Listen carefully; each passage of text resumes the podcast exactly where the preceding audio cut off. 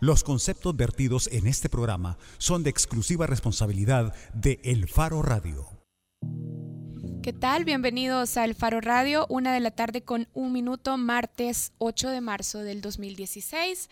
Soy Karen Fernández y ya está aquí en cabina también Ricardo Vaquerano. Hola Ricardo. Hola Karen, mucho gusto. Hoy es Super Martes, otro Super Martes en Estados Unidos. Super Martes, yo pensé que ibas a hablar del Día de la Mujer, fíjate. Por eso, ajá, por eso mencioné lo del Super Martes. Bueno, pero miren, en realidad yo creo que vamos a decir algunas palabras breves sobre el Día de la Mujer. Primero que yo creo que avanzar en esta lucha de la igualdad de género al final tiene que ver con hacer una lucha personal, social y cultural para liberarse de prejuicios morales, sociales y económicos que impiden que tanto mujeres como hombres tengamos las mismas oportunidades. Y lo otro es que me parece bien curioso que muchas de las felicitaciones que circulan por ahí al final también repiten un estereotipo de cómo ver a las mujeres, lindas, tiernas, Dulces. dulces. Nada que ver. Vestidas de ver. rosado, Vestidas así de como rosado. eso que andas. Sí, pero este es un rosado fucsia que es inmoral. bueno, bienvenidos a El Faro Radio de nuevo. Está aquí también Carlos Martínez, periodista del Faro. Hola, Carlos. Hola, ¿qué tal? Ya les contaremos por qué tenemos a- como invitado a Carlos Martínez hoy en cabina. Tenemos a otro compañero, lo vamos a presentar un poco más adelante. Pero por ahora yo lo que quiero decir es esto. Me gustaría hablar de, de la presidencia de la República. Ayer hubo un capítulo interesante en la presidencia de la República. Pero en este momento lo que yo quiero decir es esto. La presidencia miente. Creo que miente la presidencia de la República. ¿Sobre qué? Sobre los viajes del presidente Funes, del expresidente Funes y su esposa. En septiembre de 2014, cuando estaba en litigio en el Instituto de Acceso a la Información Pública, eh, la, bueno, la información o los datos, los detalles sobre los viajes del presidente Funes y su esposa, la presidencia, es decir, ya del gobierno de Salvador Sánchez Serén, hizo llegar al instituto un documento en el que, eh, como se estaba resistiendo a entregar esta información, decían, ¿y acaso eh, hay que pensar que podría haber algún empleado en la presidencia de la República contrario al derecho a acceso a la información pública? También decían esto, ¿acaso alguien cree que puede haber algún empleado o funcionario que pudiera poner en riesgo eh, la información sobre los viajes? Y entonces el instituto insistió en que esa información debía resguardarse. En diciembre, el 8 de diciembre de 2014, la presidencia de la República notificó al instituto que había cumplido ya eh, la orden que le había dado eh, el Instituto Garante del Acceso a la Información. Y le dijo, ya se hicieron las copias de seguridad sobre la información de los viajes y además la información ya está guardadita, Pero- bien protegida. Pero ahora resulta que dicen que esa información no está. Y hasta están invitando ya a la fiscalía a que investigue cómo se extravió esa información. O sea, ¿mintieron o, o qué? Es decir, si dijeron que ya estaba bien resguardada, que ya había copias de seguridad, ¿cómo al cabo de los meses terminan diciendo se perdió, fíjense? Y creo que también otro elemento importante que debemos de tener en cuenta es la facultad del Instituto de Acceso a la Información Pública, que solo puede hacer recomendaciones, pero no puede garantizar que esas recomendaciones se cumplan. Y es también otro vacío en el acceso y la transparencia a la información pública. Así es que Y otro gran vacío es el que ya mencionaba Jaime Campos, comisionado del Instituto de Acceso a la Información Pública aquí, sobre, vaya, que en realidad no se obliga a las instituciones a guardar la información y a guardarla de cierta forma pa- para que eventualmente pueda ser accesible. Otro tema de presidencia, y desgraciadamente eh, para quienes me están oyendo posiblemente o para los simpatizantes del expresidente Funes, porque tiene que ver con él. Eh, publicamos una, una nota la semana pasada, el viernes, ¿sí? en la que eh, les contamos sobre las decenas de armas de fuego registradas a nombre del expresidente Mauricio Funes. Nosotros tuvimos acceso a un documento, a una lista en la que se detalla las armas que en 2014 estaban registradas a su nombre. Ahí hay medio centenar de pistolas, hay cierta cantidad de fusiles, carabinas, escopetas, revólveres, hay de todo. Eh, una persona de la, del, del club de tiro en El Salvador cuando vio la lista se quedó asombrada y así como medio envidiosa diciendo, wow, yo quisiera tener una de esas. Eh, pueden ver esta nota en, en, en nuestro sitio, en el, en el faro.net. eh, para que se enteren de un aspecto interesante de este político salvadoreño. Bueno, nosotros tenemos que hacer una pausa, pero antes les quiero contar dos cosas. La primera es que Oscar Luna está de vacaciones, por si extrañaban Oscar Luna, ya ni te acordás de quién es. Bueno, por si alguien se acuerda de quién es Oscar Luna, Oscar Luna está de vacaciones y por eso hoy no está en el Faro Radio.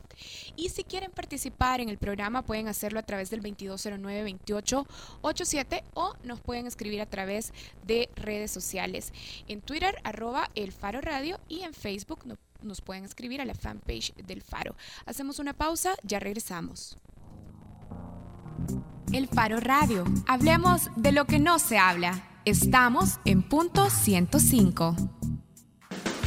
Somos generación joven adulto. Punto 105.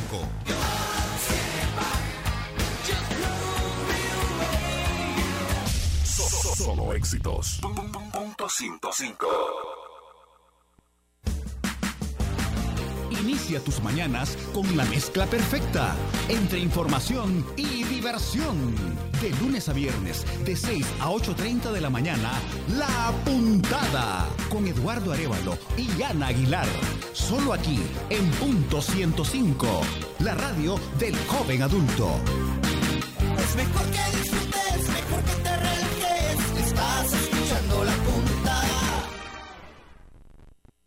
el playlist interminable de los noventas. 2000.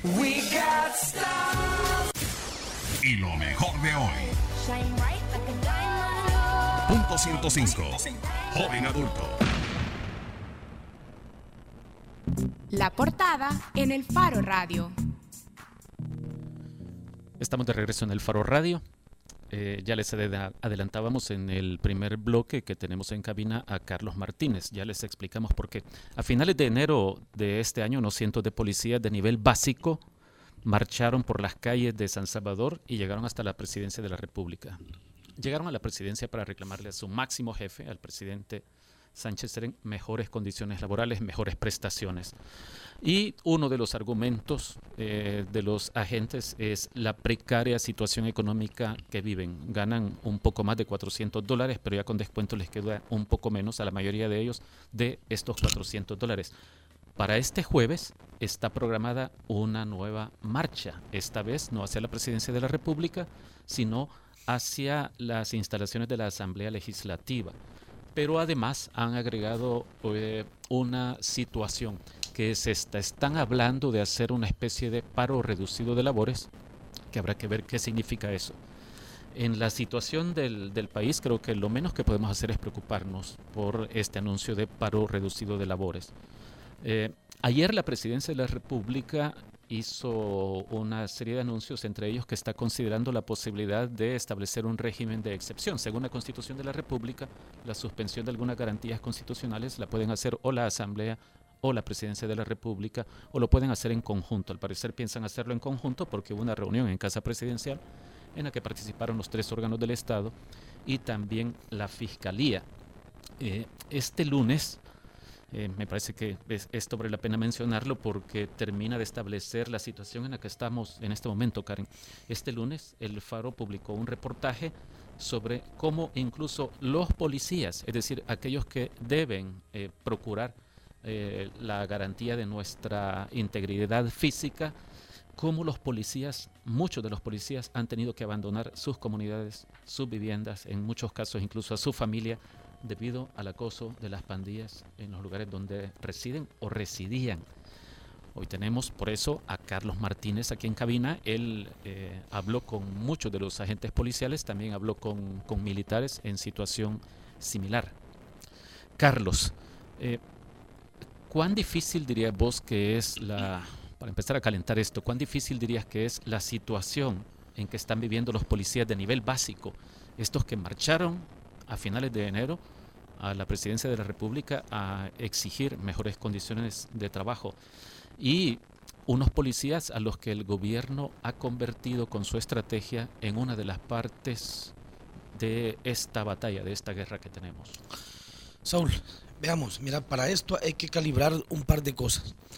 Si solo tomáramos en cuenta su rango salarial, es decir, un policía del nivel básico puede ganar entre 424 dólares de base y 692 como, como techo después de 20 años de trabajo. Y ha alcanzado el grado de sargento. De sargento, así es. O sea, eh, un sargento con 20 años de servicio puede llegar a ganar hasta 692 dólares. en 2037 para los que van empezando. Cualquiera, cualquiera este, podría decir, hombre, pero ganan mucho más que otro montón de gente que tiene actividades de salario mínimo. El problema es este. Como bien decías, la Policía Nacional Civil se ha convertido ahora mismo en la punta de lanza de la única estrategia gubernamental visible y medible, que es una confrontación directa con las pandillas. Cuando vos enfrentás a estas personas contra las pandillas, debiste haber, haber previsto varias cosas, entre estas que una persona que tiene por ingresos ese rango salarial difícilmente puede habitar a un cantón o a una colonia que no esté controlada o que tenga fuerte presencia de pandillas. Claro, eso se vuelve un polvorín cuando las pandillas deciden que los agentes de policía, eso es relativamente reciente, son un blanco predilecto de estas organizaciones criminales. Entonces, tenés a los agentes de la ley, tanto policías como soldados, que de hecho los soldados ganan muchísimo menos, ganan entre 250 dólares y 310 dólares. Es decir, es imposible para ellos poder acceder a una vivienda que no quede en zonas o en territorios controlados por pandillas. Eso ya es un problema porque te pone a vivir a gatos y a ratones en el mismo lugar y eso es una mezcla explosiva. Pero hay otra cosa que es importante. La policía es en la práctica las patitas con las que camina la ley en El Salvador. Es decir, si un fiscal quiere, quiere saber quién mató a alguien o quiere analizar una extorsión o quiere llevar un caso para hacer cumplir la ley, es la policía la que debe investigar, es la policía la que consigue fuentes, es la policía la que hace exámenes em, periciales en el terreno. De hecho, es, es la policía la que debe convencer a testigos o debe convencer a pandilleros de que, de que se conviertan en testigos criteriados para la obtención de justicia. Esto, es, esto hay que tenerlo mucho en la cabeza. Es decir, de alguna manera, la a través de la policía, el Estado le pide a los ciudadanos, ayúdame, colabora conmigo, ayúdame a hacer justicia. Entonces, quisiera que en principio, para iniciar la charla, lo que tuviéramos en, cuenta es que son los policías eh, un instrumento imprescindible, imprescindible en todo lo que tiene que ver con la aplicación de la ley en el país. Bien, miren, también quería actualizar antes de preguntarle a Carlos, quería actualizar sobre una notificación que está publicada en la página de Facebook del Movimiento de los Trabajadores de la Policía. Y es un anuncio cancelando la actividad de este 10 eh, de marzo. Y dice, bueno, durante el evento de la marcha, de la marcha pacífica eh, prevista para el 10 de marzo, se pretende infiltrar a personal del organismo de inteligencia del Estado y ocasionar bajas entre los asistentes con disparos selectivos, al estilo de las tácticas de los 80 para provocar un caos y así poder aislar y capturar a los líderes del movimiento. Eso es está publicado, como lo decíamos, en la página de Facebook del Movimiento de los Trabajadores de la Policía.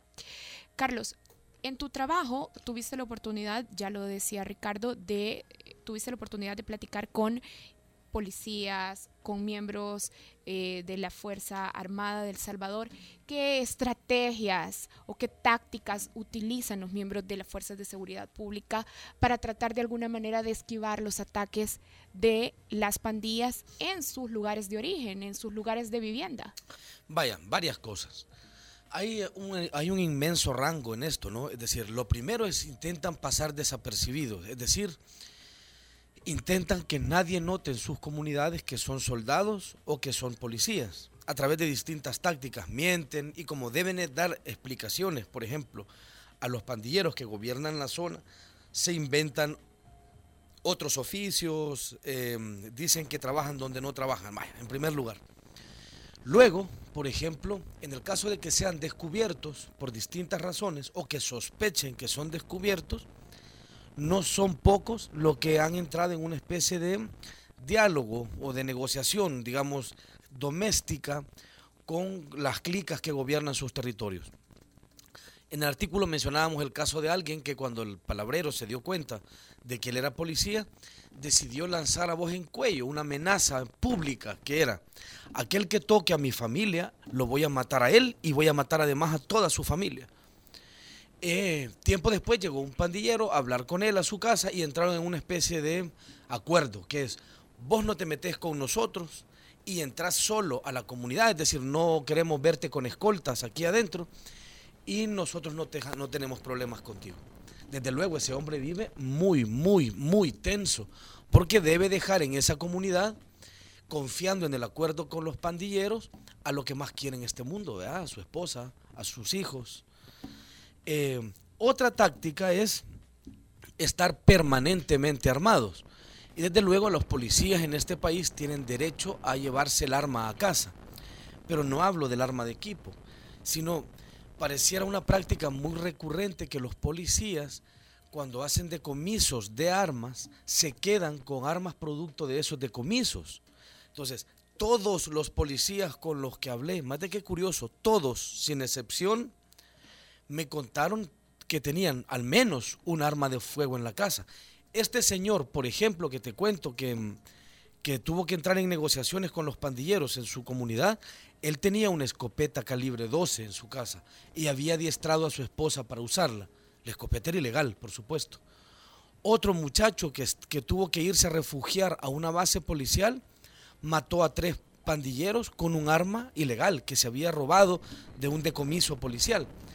Entonces los agentes, para seguir respondiendo tu pregunta, desde, se, ocultan, negocian o se arman hasta los dientes con armas eh, ilegales para sentirse de alguna manera protegidos. Es decir, la policía o el Estado Mayor no tiene capacidad para proteger a sus propios agentes en las comunidades y en el trabajo del día a día. Es que lo que pasa es, hay que reparar en esto, las pandillas, los soldados y los policías tienen en esencia el mismo estrato económico tienen en esencia el mismo estrato económico. Es decir, el que, el que terminó siendo miembro de una pandilla, tranquilamente hubiera podido entrar a la Academia Nacional de Seguridad Pública. Es decir, necesitas nada más un grado de bachiller o el que, el que terminó en la Policía Nacional Civil conoce a algunos de los niños con los que jugó en su infancia que terminaron dentro de la pandilla. Ya no se diga los soldados. Entonces, ¿cómo proteges a alguien de su propio entorno? es imposible cuando tenés unos cuerpos de seguridad que por estructura social están tan mezclados con sus enemigos, protegerlos. ¿Qué es protegerlos? O sea, si les ponen guardaespaldas a cada policía en este país mientras están en descanso, el resto de ciudadanos nos quedamos sin policías. Sería la única labor a la que se podría dedicar la policía. Es, es imposible. Ahora han surgido algunas nuevas iniciativas que a mí me parecen, por decirlo más bonito, reactivas que es, por ejemplo, y si hacemos casas, unidades habitacionales solo para policías, de manera que no se mezclen con, ninguna de las amenazas que les rodean. Eh, esa es una de las posibilidades. La otra es que al parecer cuando ya un pandillero se dio cuenta que un policía vive en su comunidad y este va y lo amenaza, al parecer, decía, decía mm, el presidente que iban a tener facilidades para solicitar cambio de, vivienda. Es decir, si estaban pagando una casa en el fondo social, eh, que le valiera ese pisto que ya pagó para esa casa a la otra casa donde se va a ir a vivir. Pero los policías me dicen que las casas que están disponibles, me decía eh, Marvin Reyes, que es el, líder del movimiento policial, son en Chintuc, en Valle Verde, en Popotlán, en lugares que él considera que son mortales para ellos, pues, es decir, que, tienen un control absoluto de la pandilla de esos, de esos territorios. Entonces, viven la, realidad de los agentes de base de la Policía Nacional Civil y de los soldados clase de del ejército salvadoreño, es que viven realmente a merced de las verdaderas autoridades en sus comunidades, que son las pandillas, y que se saben blanco, ellos y sus familiares. Eso pone un estrés y una presión inexplicable, creo yo, difícil de entender para quienes no la vivimos en estas personas. El presidente Sánchez Serén ayer en conferencia de prensa eh, dijo que su estrategia de seguridad está dando resultados. También dijo que es una cuestión de percepción el asunto de que tenemos un grave problema y que está en escalada. Dijo que la percepción la construyen los medios de comunicación. El Faro le preguntó ayer al presidente por qué consideraba, por qué hablaba de exitosa su estrategia de seguridad pública si, por ejemplo, ni siquiera podía garantizarle a los policías su seguridad en las comunidades donde habitan. Podemos escuchar lo que, lo que se preguntó y lo que dijo. Eh, buenas tardes, presidente. Eh, el vicepresidente Ortiz dijo hace tres días que las masacres de los últimos días son el alto costo que el país está pagando por la estrategia de seguridad ejecutada y que eso no modifica la estrategia de choque que ustedes llevan. Esa estrategia ahora mismo ha llevado que haya policías viviendo refugiados eh, de la violencia de sus comunidades en bases policiales. Ahí está el director Coto, que no me va a dejar mentir. Eh, yo quiero preguntarle qué garantías puede ofrecer a la población si su estrategia ahorita mismo no está ni siquiera pudiendo auxiliar a los policías y yo no sé qué, qué, tiene que pasar para que ustedes admitan que su estrategia no funciona o si sostienen que sí funciona y si sostienen que funciona, ¿Por qué? Mira, primero decirte que a nuestro juicio, respeto tu opinión, pero a nuestro juicio, esta estrategia que estamos llevando es una estrategia que está dando resultados. Está dando resultados. No, no, no, no, no, no podés que de la noche a la mañana un problema estructural un problema que viene de hace años, desde hace años, que se ha incrementado. Nosotros la terminemos en un año. Han pasado largos años y no se ha, logrado, no se ha logrado derrotar.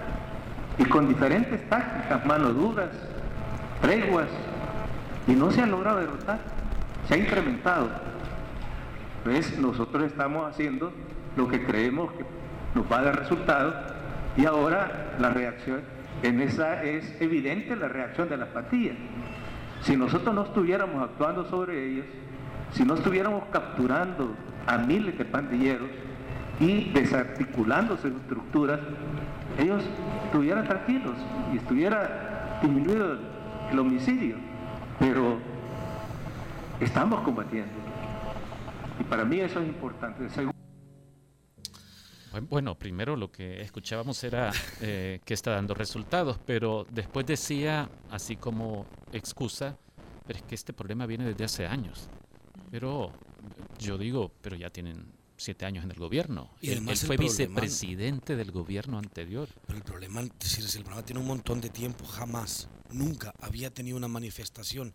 El problema, como le llama, como la que está teniendo en su gobierno. Es decir, este, las, después de dos años, bueno, después de, un periodo y parte de un periodo presidencial, el problema lo han agudizado de una manera en la, a la que nunca habíamos llegado. Yo estoy de acuerdo con el presidente en que su estrategia tiene resultados. Lo que discreparía es que son resultados deseables.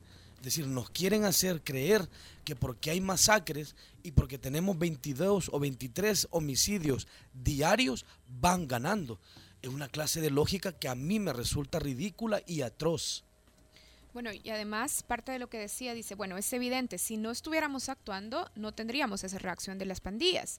Y estamos actuando, capturando a miles de pandilleros y desarticulando sus estructuras. Si no estuviéramos haciendo esto, decía, ellos estuvieran tranquilos y los homicidios se disminuirían.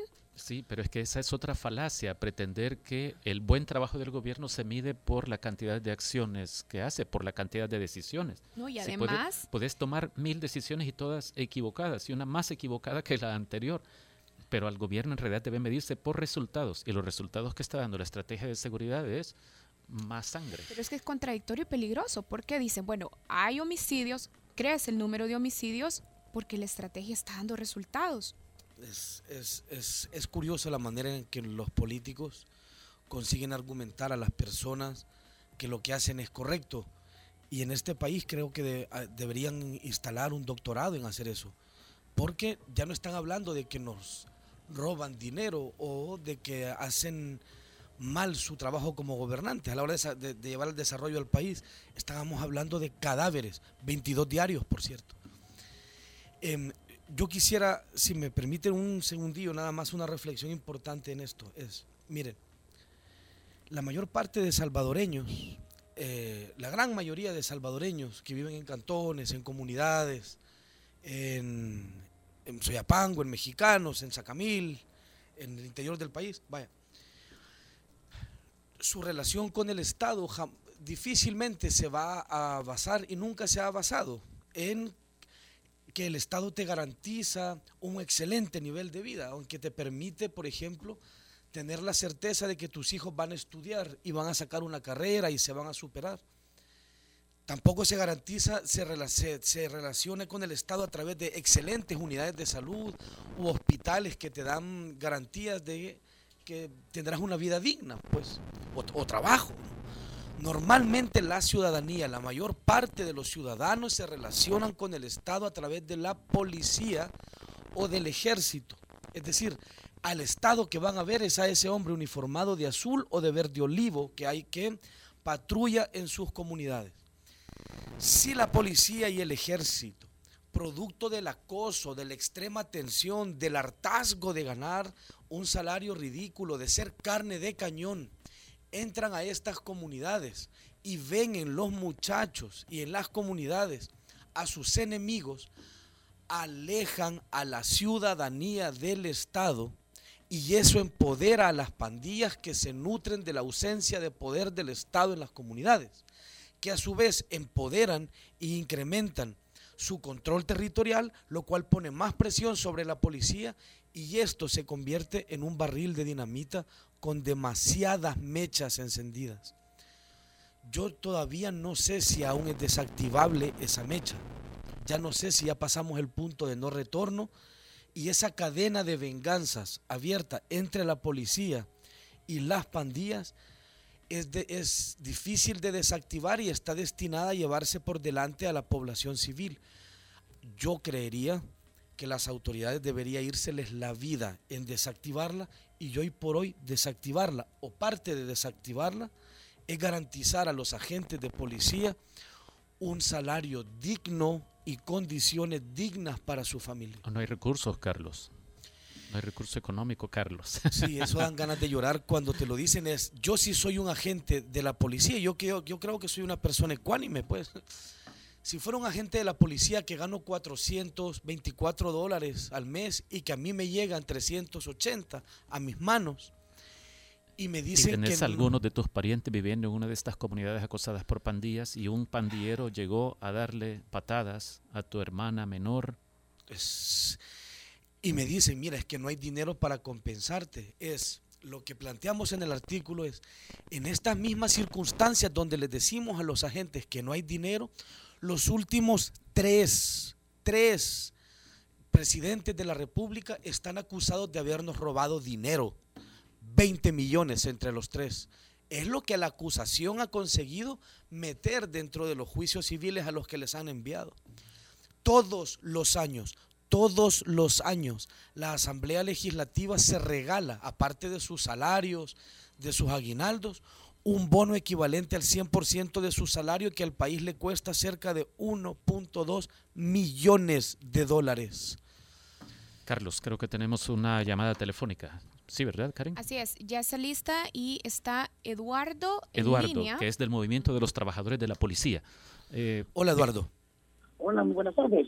Gracias por tomarnos la llamada. Buenas tardes, Eduardo. Queremos preguntarle eh, si se mantiene la marcha que se había anunciado para este jueves hacia la Asamblea Legislativa. Bueno, en estos momentos estamos reunidos con la de dirigencia y las bases. Eh, estamos valorando cierta información que nos han filtrado de, los mismos organismos del Estado, ¿verdad?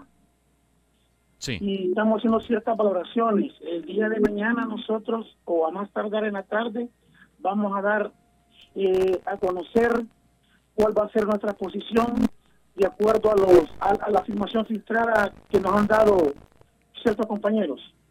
Eduardo, ¿usted tiene grado de, de, agente o es cabo o sargento de la policía? Soy agente. Es, es agente. ¿Y cuánto gana? Perdón, para que quienes lo están escuchando entiendan la situación que ustedes están pasando. Soy agente con 22 años de servicio. Sí. Y ostento el, el, el sueldo de 550, el más alto que hay en la institución policial, por, por los escalafones que tenemos. Sí. Eduardo, el gobierno ya anunció un bono trimestral de 150 dólares, es decir, que se podrían repartir en 50 dólares cada mes. ¿Qué piensan ustedes y usted particularmente sobre esta respuesta del gobierno a los reclamos que ustedes han estado haciendo sobre la mejora de las condiciones laborales?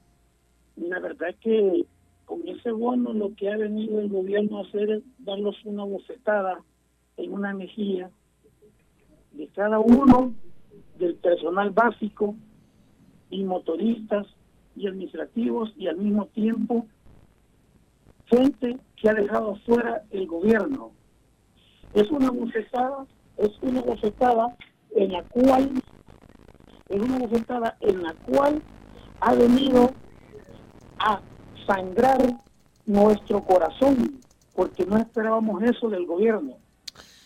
El argumento del gobierno, Eduardo, es que el país no atraviesa un buen momento financiero como para poder cumplir con sus demandas salariales y que además, por razones de disciplina y por la ley orgánica de la policía, ustedes no deberían estar haciendo, eh, digamos, los reclamos que están haciendo en, en este momento. ¿Qué opina usted de ambas cosas? Uno, del, del apego a la ley que les demanda el director de la policía y dos, de eh, básicamente que les pide que se conformen en la medida en que el Estado no tiene dinero en este momento. Bueno, la verdad es que lo que es el presupuesto de la nación ya está. Lo que es de los bonos es un impuesto adicional que el Estado le ha cargado a cada ciudadano de este país para que paguen la seguridad ciudadana. Y en aquel momento se manejó que iba a ser solamente para la institución policial, la cual hoy viene y hace una división de ese dinero extra, de ese impuesto, que no era en el principio lo que se estaba proponiendo. Creo que eso no tiene nada que ver que no tenga dinero el Estado. Si cada, cada ciudadano está contribuyendo para este beneficio. Con la otra pregunta. Eduardo, exactamente, la otra pregunta. Ayer dijo el director general de la policía, Howard Cotto, que la ley orgánica de la policía y que la ley es, es ley de la República y que por lo tanto no puede ser violada por nadie. Él cree que lo que ustedes hacen es una violación a la ley. Bueno, de acuerdo al artículo 6 de la Constitución de la República, no es una violación, una violación a la ley. Recuerden que hay leyes primarias, secundarias y terciarias. Y no va a estar ninguna ley sobre la Constitución de la República. Esto yo quiero que lo entiendan y lo comprendan tanto los jefes policiales como el personal básico y administrativo. Que entiendan de una vez que una ley secundaria o terciaria no puede imponerse a una ley primaria. El artículo al que se- usted se refiere es el que dice que toda persona puede expresar y difundir libremente sus pensamientos siempre que no subvierte el orden público, ni lesione la moral, el honor ni la vida privada de los demás. Correcto. Le pregunto a usted, eh, haciendo un poco de abogado del diablo, Eduardo, es que la policía, por ejemplo, suspenda labores o reduzca labores, esto de alguna manera no subvierte el orden público. No, de ninguna manera. Eduardo, sí, Dígame. pero, pero nos puede explicar entonces eh, qué significa esto de paro reducido de labores, que es, eh, que es una cosa que ustedes incluyen en su convocatoria para la marcha de este jueves. Claro. Para, para que entendamos de qué están hablando. Sí, ¿Qué es eso Claro, de paro reducido de labores? Nosotros venimos manejando esta situación desde hace más de un año, en lo cual nosotros venimos haciendo las marchas pacíficas, donde venimos dejando documentación en las diferentes instancias y no somos escuchados. realmente tenemos que salir a la calle a demostrarle al presidente, al gabinete de seguridad pública, que no estamos de acuerdo cómo están administrando las finanzas que van exclusivamente para seguridad pública, la cual están dejando al personal básico con una miseria, con los sueldos, con los encalafones, con los bonos. Entonces, nosotros, esto el gobierno nos está llevando a que nosotros reduzcamos labores porque ellos han aceptado privadamente que nosotros tenemos la razón, pero públicamente ellos no quieren aceptar el daño que le están este, ocasionando a la institución. Eduardo, pero queremos entender esto. Por la labor de la policía queremos imaginarnos qué sería un paro reducido de labores. Por ejemplo, si llaman a la policía a hacer alguna diligencia o atender una emergencia porque hay un asalto o lo que sea, ¿ustedes no irían o, o cómo es? ¿Nos puede explicar eso, por favor?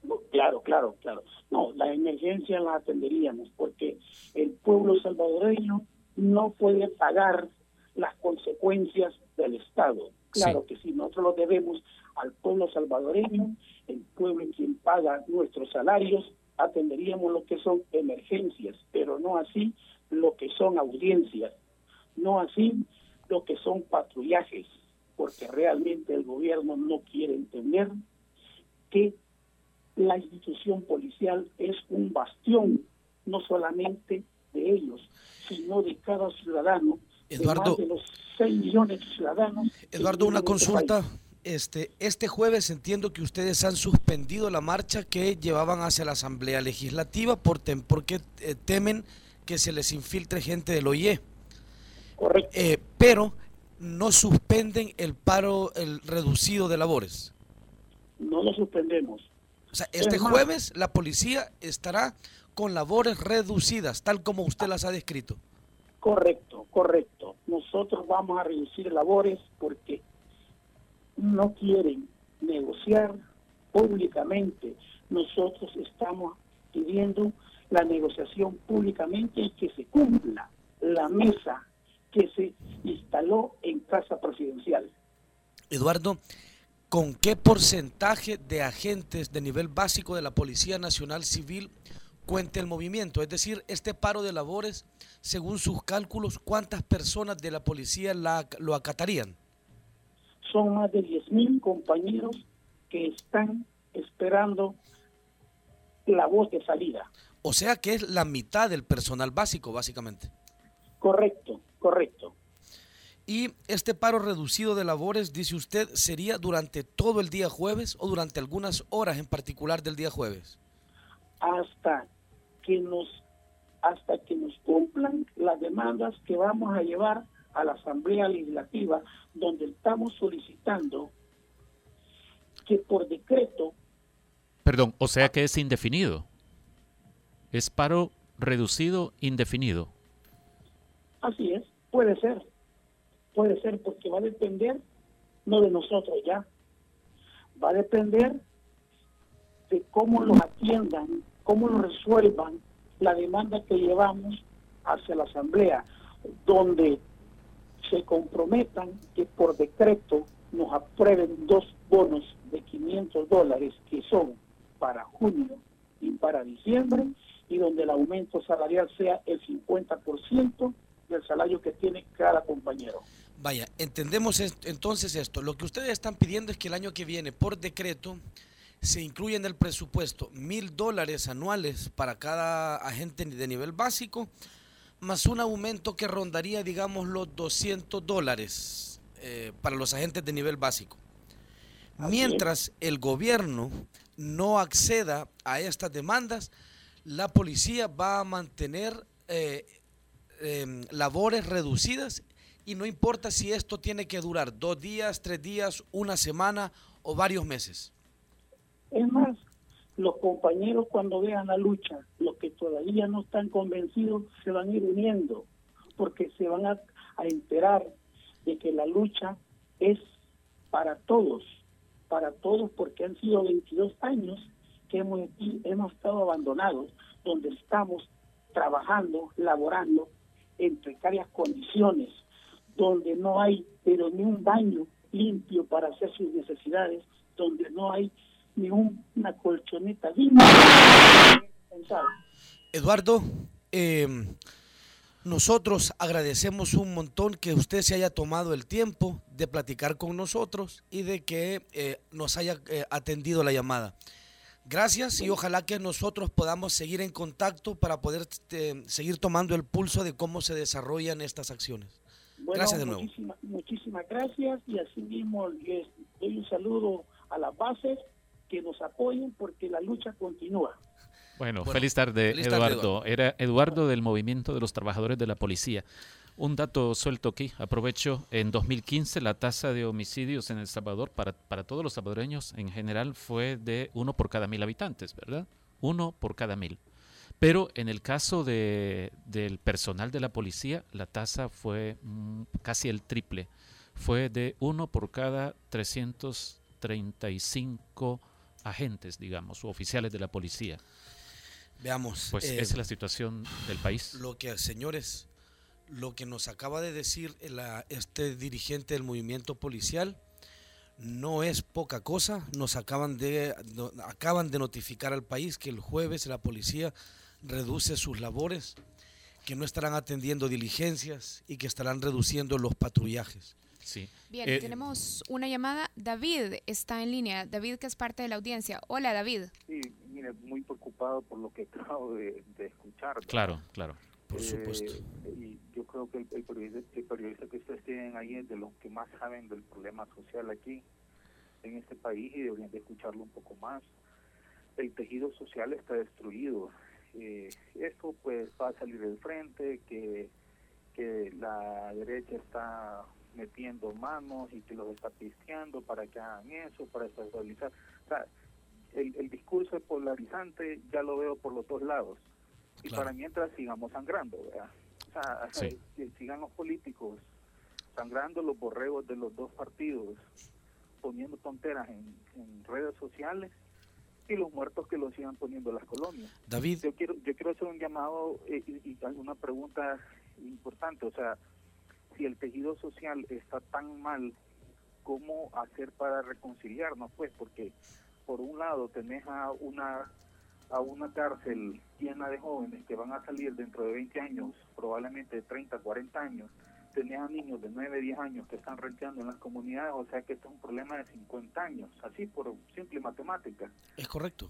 Entonces no sé eh, hasta qué punto eh, se van a buscar soluciones, a, yo sé que no lo van a resolver de la noche a la mañana, pero ya se hubieran sentado, no sé, eh, o sea, decir tregua es una mala palabra decir aquí, eh, allá, entonces sí está completamente difícil, o tal vez tú con tu investigaciones, por dónde ves la ruta que podría seguir esto, pues porque ya estamos en, algo bien crítico. Qué, qué, interesante tu reflexión, David. Ah, eh, aún te tenemos en línea, David. No, ya no.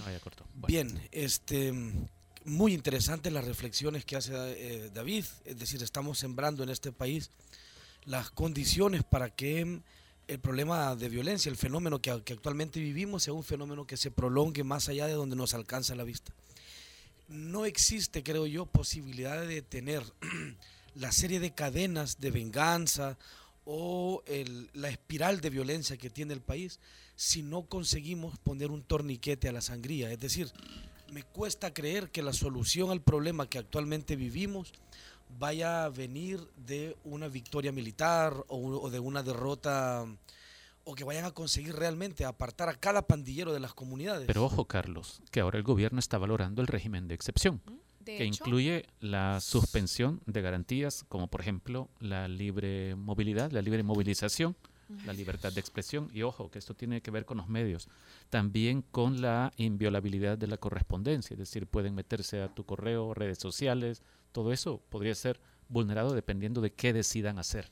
Y de hecho, actualizando sobre esa noticia, parte de lo que el presidente decía ayer también en la conferencia de prensa que dio es que convocaba para hoy a una reunión a las máximas autoridades del órgano legislativo, Lorena Peña, presidenta de la Asamblea Legislativa, al fiscal general de la República y también a las máximas autoridades del órgano judicial para estudiar la aplicación de estas medidas especiales. Y Lorena Peña, presidenta de la Asamblea Legislativa, aseguró que en esa reunión ya la Corte Suprema de Justicia había dicho que es factible aplicar este tipo de medidas especiales. Yo solo quisiera parar, o sea, hacerle caer en cuenta a quienes nos están escuchando el tipo de momento en el que estamos parados ahora, el barril de pólvora en el que estamos parados es, por un lado, la policía nos acaba de anunciar ahora mismo en vivo que a partir del jueves el movimiento llama a una reducción indefinida de labores de la policía, mientras que el gobierno está evaluando ahora mismo, justo después de decirnos que está teniendo éxito su estrategia, que planea restringirnos nuestra libertad ambulatoria, entiendo, nuestra libertad de libre asociación, la posibilidad de tener libre expresión y la posibilidad de que violen nuestras comunicaciones. Es, creo que estamos llegando a un momento extremo y creo que los, nuestros líderes y nuestros gobernantes deberían atender la situación de esa forma.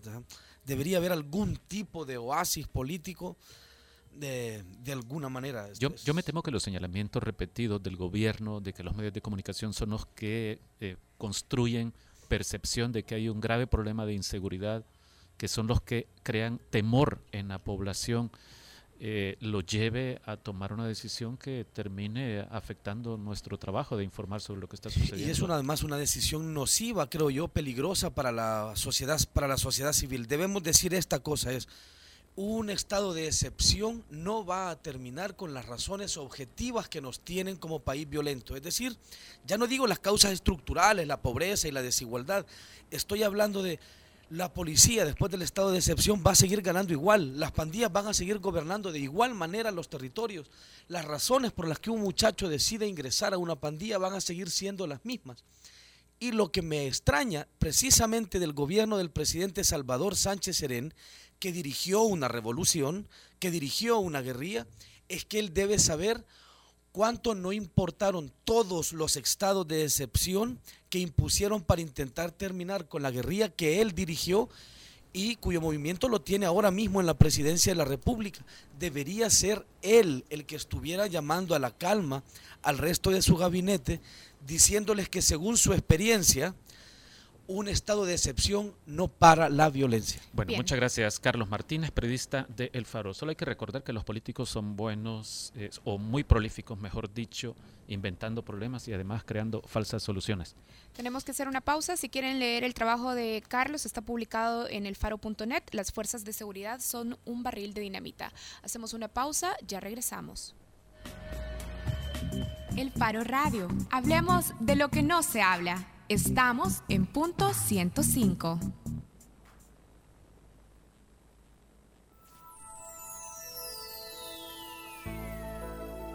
Punto 105. Punto 105. Punto 105.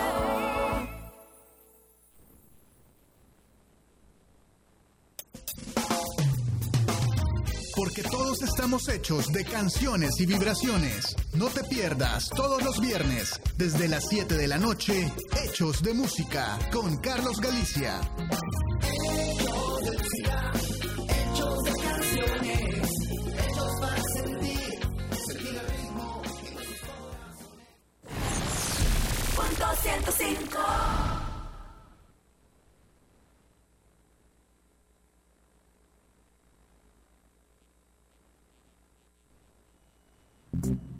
Contraportada en el Faro Radio.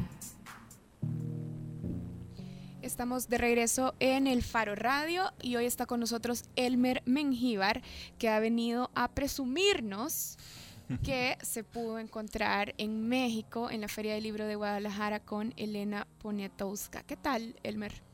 Pues bien, bien, bien. Eh, hola Karen, hola Ricardo. Eh, bueno, un gusto estar acá y sí, o sea, bueno, más que a presumir, vengo a invitar a, nuestros oyentes para que lean esa entrevista con Elena Poniatowska, eh, esta escritora mexicana, que si no la conoce se ha perdido de, de una de las Pero mejores mira, plumas. Yo creo que sí es presumible. Más bien lo que te quería preguntar es es... que yo soy humilde. Ah, sí. Elmer, el humilde Mengíbar. Pero mira, Elmer, ¿por qué, ¿por qué deberíamos de leer esa entrevista y por qué deberíamos de leer también el trabajo de Elena? Mira, Elena Poniatowska es, eh, bueno, tiene 83 años, digo la edad porque ella escribe sobre lo que ha vivido, no, no necesariamente conos- eh, contemporáneamente, digamos, eh, porque empezó a escribir en el- ahí por el 56, algo así. Eh, pero ella ha retratado para Latinoamérica un- una época mexicana que creo que ha sido referencia para todos nosotros. O sea, yo conocí a Elena Poniatowska, su el primer libro que le di de ella fue Tinísima, que lo publicó en el 92, yo lo leí como en el 97, donde nosotros viviendo una posguerra veíamos a un mundo de México que había sido de mediados del siglo XX, donde había intelectuales, artistas, eh, ilusionando, ilusionados con una revolución, planteando ideas, debatiendo políticamente desde el arte, que no eran que eran artistas políticos. Estoy hablando de Diego Rivera, de Frida Kahlo, de Tina Modotti. Estoy hablando eh, de escenas donde a uno le hacía creer, uno que estaba interesado en la vida intelectual, a uno le hacía creer que uno tenía una labor que hacer, ¿no? Entonces, eh, yo creo que eh, Poniatowska nos, a muchos latinoamericanos, a El Salvador, creo que a la gente que veníamos en una posguerra donde la vida intelectual había sido reducida al mínimo, veíamos ahí un gran potencial, una gran ilusión. Ella creó esas leyendas de, la política, eh, de la cultura, del arte mexicano para toda Latinoamérica y creo que ese es un gran legado. Aparte, digamos, de haber retratado no solo la parte bonita, sino la parte más horrorosa de la historia de México, que fue una de las partes, eh, que fue la matanza de la Plaza de Tlatelolco, ¿no? Esas posiblemente son buenas razones para leer a Elena Poniatowska. Danos una buena razón para leer tu entrevista a Elena Poniatowska. A ver, eh, oigámosla. Ah, bueno, oigámosla, podemos escuchar algo de lo que te eh, una de las primeras frases cuando hablaba de este pasado de México. Yo siempre he pensado de lo que he visto que México es muy inferior a su pasado, que ahora no hay personajes de la talla de Lupe Marín, no hay personajes de la talla de Frida Kahlo, de Diego Rivera, de Siqueiros, de José Clemente Orozco, que es el rey aquí de Guadalajara. wow, qué gran frase, México Elmer. Es Ajá. inferior a su pasado. me Siempre he imagino. pensado que este México es muy inferior a su, a su pasado. Sí, eso que, que bueno, eh, Elena Poniatowska es una de las mujeres como más entusiastas por cambiar a México, es decir, eh, la- y repito su edad porque a mí no deja de impresionarme cuando está encabezando las marchas, las tomas de las plazas, eh, cuando eh, está encabezando protestas, manifestaciones de todo tipo por, por buscar justicia, por cambiar México, ¿no? De hecho, una de las otros audios que tenemos, que es el, hablábamos sobre eso, yo le preguntaba a Elena, tanto que usted viene en las calles escribiendo, que conoce esta historia tan, tan por dentro, ¿usted cree que es posible cambiar México? Y esto fue lo que me decía. ¿Usted sigue creyendo en que es posible cambiar México? Claro, yo claro que lo quiero, lo quiero y lo creo, pero es algo que yo deseo, deseo que toda la gente se vaya a dormir habiendo comido más o menos lo mismo, que los mexicanos más pobres tengan las mismas oportunidades que, los ricos, que no sea un país tan desigual, ¿no? Y que finalmente este, que logremos, yo no sé si nosotros somos idiotas y votamos tan mal por nuestro presidente, porque finalmente escogemos mal. Últimamente no hemos hecho más que escoger mal y ayudar a que aumente la corrupción gubernamental. Más adelante, Elmer, vos le preguntás también cuál eh, ella ha percibido como el momento en que México ha estado más cerca de hacer un cambio importante para bien. Sí, ella señalaba precisamente el actual, ¿sabes? Sí, a mí me sorprendió eso. Y a mí me sorprendió ahora esta segunda intervención porque en la primera me pareció que contestaba un poco con desencanto del presente de México, pero cuando escuchamos este segundo audio que Elmer seleccionó, más bien parece una bofetada, como hey, hay que ponerse a, a la altura de esos retos que todavía no se alcanzan. Y una cosa que a pesar de su romanticismo por, por, la ciudadanía, digamos, ella responsabiliza al ciudadano de lo que está pasando. Es decir, ella dice, somos tan idiotas que seguimos eligiendo mal al presidente. O sea, suena fuerte y suena, digamos, de, de alguien que ha visto 83 años de la historia mexicana, que es una de las historias políticamente más complejas, ¿no?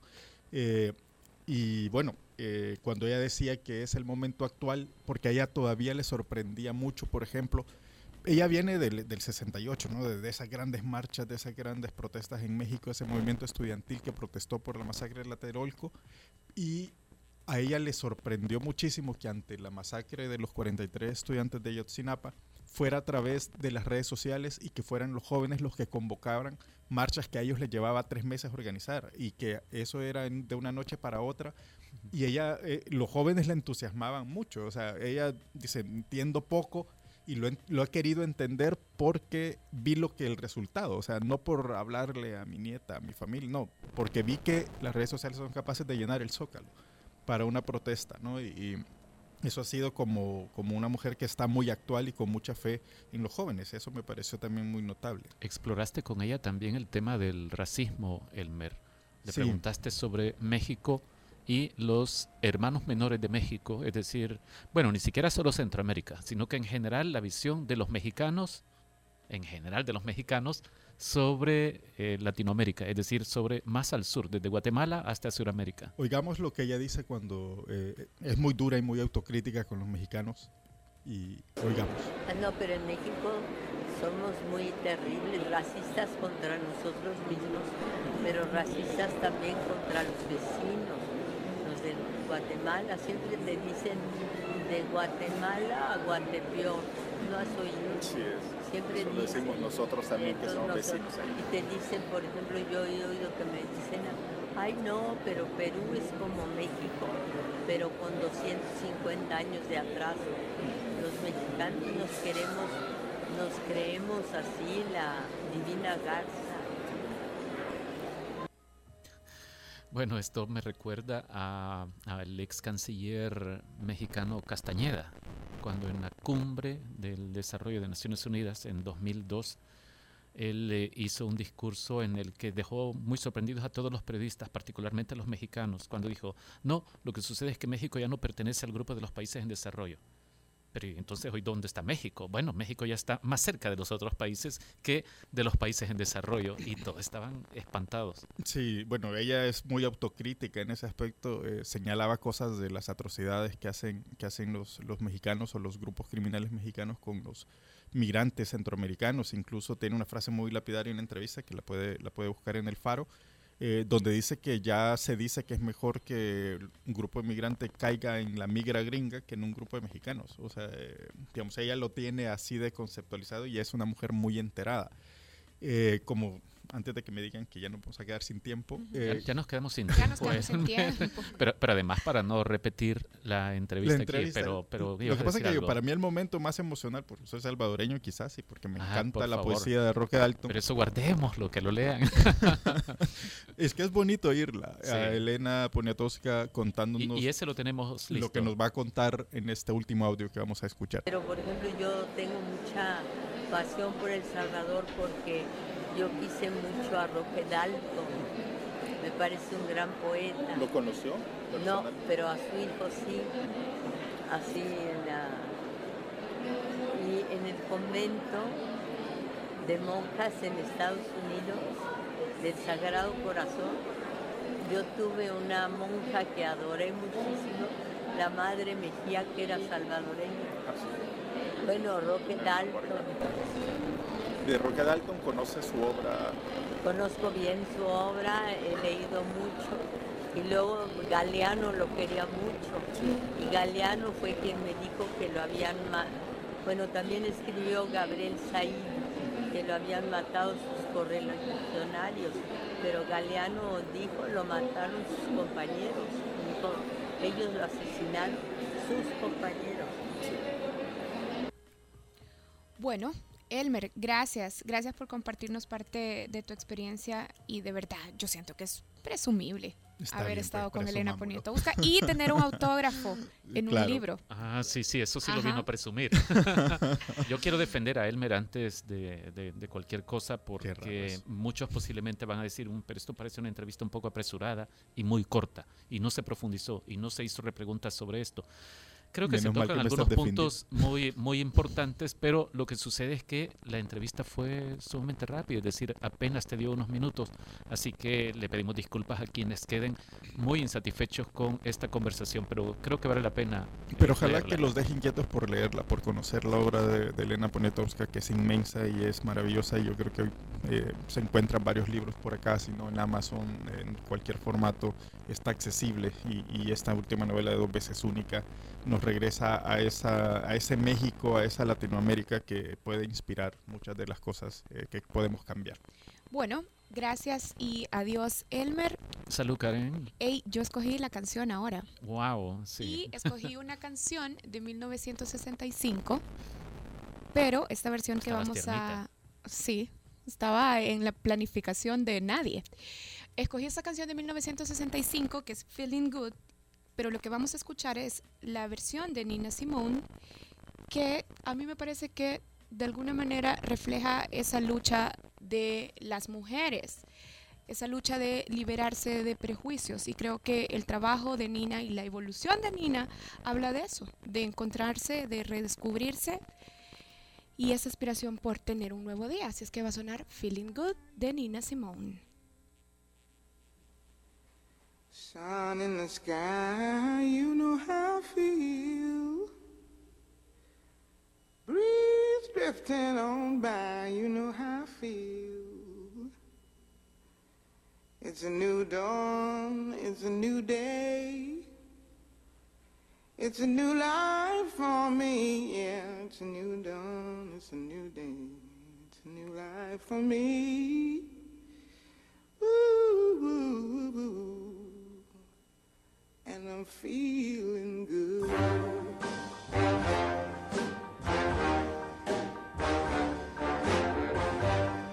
Fish in the sea, you know how I feel.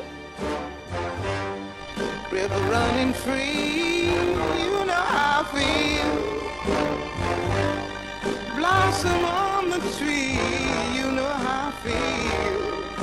It's a new dawn, it's a new day, it's a new life for me. And I'm feeling good.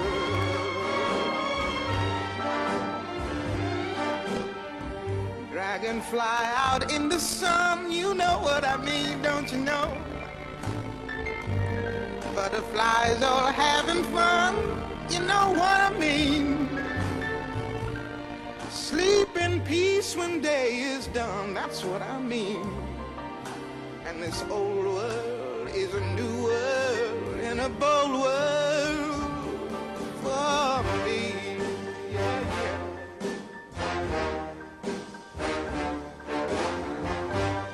Stars, when you shine,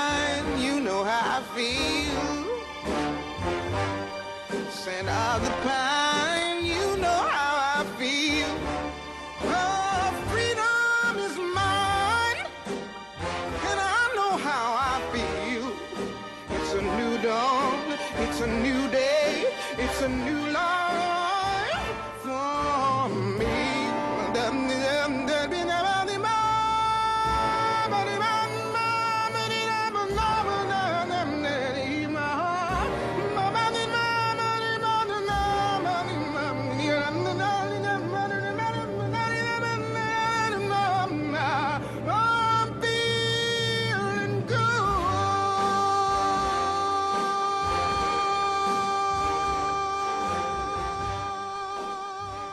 El Faro Radio. Hablemos de lo que no se habla. Escúchanos martes y jueves a la una de la tarde en punto 105. Los conceptos vertidos en este programa fueron de exclusiva responsabilidad de El Faro Radio.